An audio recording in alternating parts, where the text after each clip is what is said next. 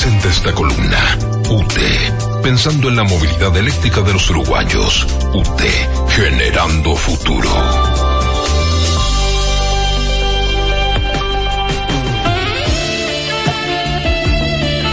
Estamos llegando casi a fin del 2023, la movilidad eléctrica sigue avanzando, pero no hay cifras definitivas de este año todavía, por lo cual como referencia anual decidí tomar las del 2022. Hay cifras parciales de este 2023 en cuanto a venta y cómo ha sido el crecimiento de los vehículos eléctricos en el mercado automotriz. Eh, se han vendido más o menos unos 10 millones de vehículos en el último año, en el 2022, cifra más o menos similar para este 2023, con un crecimiento que no está este, topeado por la voluntad, sino por la capacidad de, de generar vehículos. Venimos de años donde hubo, se ralentizó bastante la venta de todos los vehículos. Hoy en día los autos, los nafteros, los de explosión a combustión interna me refiero, porque pueden ser gasoleros también, tanto los eléctricos o los híbridos, llevan muchos componentes que tienen que ver con la tecnología que se comparte para celulares, para computadoras y para demás, y eso obliga a eh, la utilización de muchos microchips. Y hubo allí un periodo de, de demora en la creación de estos chips y eso hizo que eh, los microcircuitos estuvieran un poco pedidos o sobrepedidos y de allí la demanda que hubo de, de autos que se vio incumplida y los, los, plazos para entrega de vehículos que han sido más lentos de lo necesario en todo, ¿eh? en todos los modelos y en todos los tipos de propulsión. Hablando de la propulsión eléctrica, se estima que se va a mantener más o menos el mismo top 10 de autos vendidos. Puede haber alguna variante con respecto al 2023, pero Tesla sigue eh, mandando en el mercado de autos eléctricos. El automóvil más vendido en el 2022 fue el Tesla modelo I, seguido del Tesla modelo 3. O sea, el puesto 1 y 2 de los automóviles más vendidos en el mundo para Tesla Después el tercer vehículo es una sorpresa para mí, porque es un autito muy chiquito, es el Wuling Hongguang, el Mini EV, que es un autito que se puede ver por acá, ¿eh? es un autito chiquititito, que es para um, circulación, este, y estacionamiento fácil. ¿Por qué? Porque es, eh, tiene el mismo largo que el ancho de un auto, para que tengan idea de qué tipo de auto estoy hablando es este ya formato autito, no es tan exótico, es una especie como de autito cuadradito. Es difícil describírselo, sería más fácil mostrarle la foto, pero si ponen Wuling, Wuling es con W y después es U-L-I-N-G, lo van a encontrar rápidamente, es un auto que, que es muy simpático y que porque además hay que tener en cuenta que de esos 10 millones de vehículos eléctricos que se vendieron, el 44% se vendió en China. Y también ahí hay una explicación de por qué a partir de ahora empezamos a ver muchos modelos chinos. Otro modelo que acá se ve muchísimo, el cuarto en el top ten de los más vendidos, el BID Dolphin. El BID Dolphin es el hatchback que se ve por todos lados, acá en Montevideo también. Ese es el cuarto vehículo más vendido. El quinto es otro BID, es la BID Yuan Plus, el sexto, el, bueno, el sexto vehículo es un Volkswagen que acá no, no, no lo tenemos muy visto, es el Volkswagen ID.4. Luego vuelve a, estar BID con el King.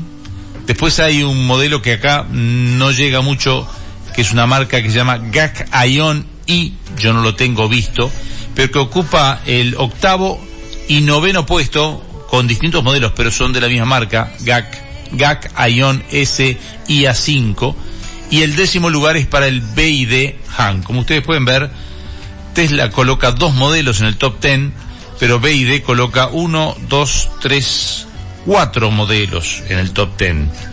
Y lo sorprendente, un autito chiquitititito, que es el Wuling, que se cuela entre los tres primeros. Eh, las ventas a nivel mundial de automóviles eléctricos en el 2022 fueron un 44% realizadas en China. Estados Unidos, Canadá, 34% del total. En Europa, el 19%. Y el resto, bueno, eh, menudeo, ¿no? Este, América del Sur, a pesar de que creció mucho y todo lo demás, este, no está, este, dentro de los que más compran modelos este, eléctricos. En Estados Unidos, por ejemplo,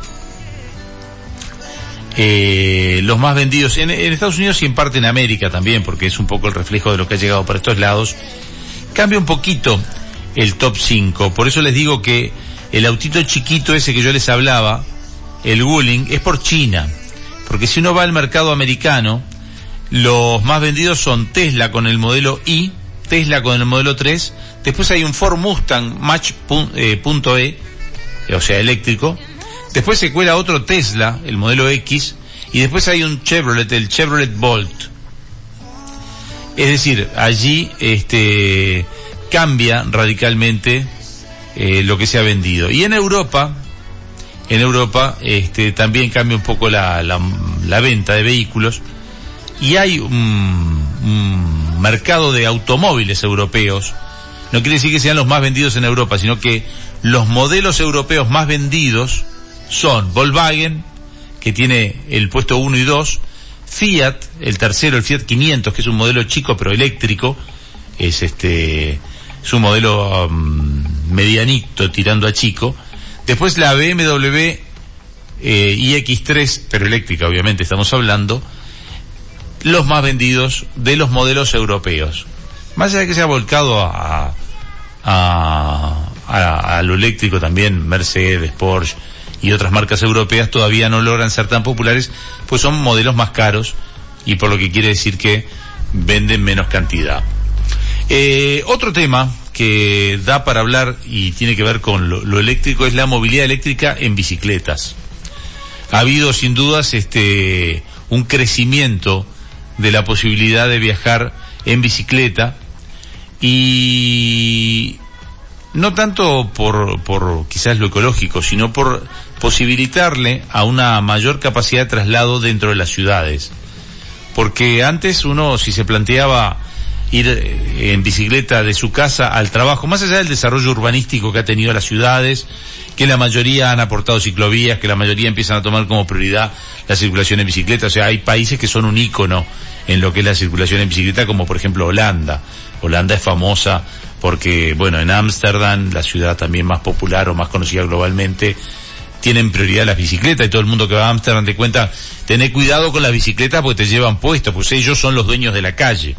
Bueno, más allá de eso, lo que han logrado las bicicletas es que ahora con la asistencia eléctrica uno pueda eh, recorrer distancias que antes no podía recorrer sin estar verdaderamente entrenado, o velocidades en las que no podía andar si no estaba realmente entrenado. Para que una persona pedaleara 40 kilómetros por hora, o hiciera tramos de 40 kilómetros por hora, tiene que ser un atleta. Hoy, una persona relativamente acostumbrada a andar en bicicleta con asistencia eléctrica, puede lograr en una ciclovía sin interrupción de, tránsito y puede lograr perfectamente los 35 o 40 kilómetros por hora. No es una velocidad disparatada mm, ni, ni crean que exige tampoco un cansancio extremo. ¿Cuánto puede durar una bicicleta si uno no la utiliza y no pedalea? Y bueno, unos 25 kilómetros. La mayoría de las bicicletas permiten andar solo con electricidad 25 kilómetros. Lo que hace que para la ciudad la mayoría de la gente llegue a cualquier trabajo. Es decir, las distancias, y fíjese, Puente Carrasco está a 13 kilómetros, ese kilómetro 13 desde, desde Plaza Independencia. Prado puede estar de repente a 12, 13 kilómetros también de el centro de la ciudad. Es decir, da para ir seguro, 25 kilómetros da para ir seguro. Podés hacer una recarga o pedalear tramos y obviamente que esos 25 kilómetros se pueden llegar a duplicarlas. Son bastante pesadas si te quedas sin nada de carga como para usarla como bicicleta común, pero eso rara vez ocurre. Bueno, hablemos de vuelta de los autos. ¿Cuáles son los beneficios de pasarse a eléctrico? Y ya con esto cerramos hoy en Uruguay y lo traemos ya directamente a Uruguay. ¿Por qué se está hablando de los beneficios de pasarse eléctrico? Bueno, lo primero porque la matriz energética del Uruguay es mayoritariamente eléctrica, más del 90%. Así que cuando estás cargando el vehículo, no estás consumiendo electricidad que consumió elementos contaminantes para generar la electricidad, sino que es casi toda energía renovable. Los coches 100% eléctricos no emiten gases contaminantes ni humo en el ambiente durante su funcionamiento porque cuentan con fuentes de energías limpias. Si te preocupa realmente el medio ambiente, esta sería una ventaja a tener muy en cuenta. Son mejores incluso que los coches híbridos, los híbridos desde el punto de vista de contaminación, porque los híbridos funcionan con combustible y producen emisiones. Es decir, bajan muchísimo las emisiones porque gastan mucho menos combustible, pero consumen combustible, seguirías en esa misma rosca de quemar combustibles fósiles. Algunos son enchufables los híbridos, ahí bajas todavía un poco más el combustible, pero el que no quema combustible es el eléctrico. Uruguay además produce más energía de la que consume habitualmente, salvo situaciones de sequía o situaciones complejas. Durante el día el consumo de energía alcanza los valores más altos. Si se impone el modelo de coches eléctricos, la mayoría se recargaría durante la noche, lo que sería una gran ventaja económica. ¿Por qué? Porque allí es más barata la corriente. ¿Sabes cuánto te cuesta recorrer un kilómetro en Uruguay? ¿Cuánto? 0,5 pesos. O sea, 50 centésimos más o menos. Esto permitiría la introducción de este, energías renovables producidas por el país, lo que además le desligaría de su dependencia con los combustibles que Uruguay no tiene petróleo o por lo menos por ahora no tiene petróleo. Vamos a encontrar petróleo el día que el petróleo ya no sirva, es más, te digo, el día que, encontremos petróleo... ¿Qué hacemos con el petróleo? Claro, nos vamos a preguntar, ¿qué hacemos con el petróleo que ya no nos con esto? Sí, Los motores eléctricos tienen una eficiencia que ronda el 70%, mientras que los que son a combustión apenas entre el 20 y el 25%, porque buena parte de la energía del a combustión se pierde en calor, mientras que el eléctrico optimiza el 70% de la energía que consume. Es muchísimo, está bárbaro. Es buena, sí. La velocidad hoy en día en ciudad está muy limitada. Y en la carretera este, también. Y en carretera también, por lo cual cualquier vehículo eléctrico este, responde en velocidades incluso a veces mejor que los a nafta. Lo que pasa que bueno, este, no vamos a hablar de, las ventajas de poder andar como loco con un auto eléctrico. Los autos eléctricos logran una buena performance, llegan sin ningún tipo de problema a las velocidades máximas permitidas y en caso de tener que pasar a alguien, tiene una mayor respuesta de torque porque es instantáneo la velocidad. Es decir, eh, muchas mm, ventajas, eh, pocas desventajas. Quizás la, la, mayor desventaja sea todavía el precio y eh, lo que significa la autonomía, que viene mejorando con cada tanda nueva de batería, que además las han bajado significativamente de peso. ¿Se acuerdan que hablábamos de peso la vez pasada de baterías? Bueno, ya han bajado muchísimo el peso de las baterías en los vehículos. O sea que también es menos peso, menos carga, menos consumo de energía eléctrica, porque cuando vos le pones peso a un vehículo para que la batería lleve peso, eso implica mayor potencia para poder trasladar el propio peso de las baterías. Bueno, la nueva generación de baterías ha bajado, este, en algunos casos, un 50% el peso de la batería. O sea, baterías que antes pesaban 900 kilos, ahora están en 450. Y para los autos chiquitos, bueno, son modelos chiquitos, tienen baterías chiquitas, ¿no? Obviamente, no van a tener de 400, tienen menos autonomía.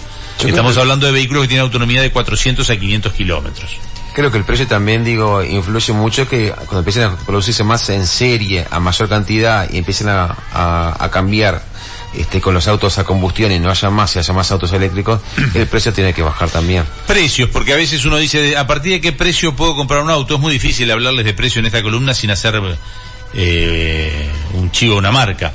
Pero, por ejemplo, vehículos utilitarios desde 4.480 dólares hay en Uruguay y vehículos para pequeños, para circular, eh, por ejemplo, muy parecido al que se vende, el que yo le estaba hablando de China, que se vende, el es el, claro, muy parecido al Wuling. Acá hay uno, que es el Mini Car Tutu, de Hago Chivo, que está en siete mil dólares. Siete mil dólares. Este, hay de todos los precios, hay de todos los modelos, pero este, Está lindo, el Wuling, ¿eh? El Estoy viendo, está, está, compacto, está lindo, tiene, tiene linda cara. sí, ese es un modelo que se vende mucho en China. En China. Bueno, cerramos la columna de movilidad eléctrica, como siempre, este, recordando ventajas de la movilidad eléctrica y también las desventajas que tiene que superar y que irá superando en el corto plazo.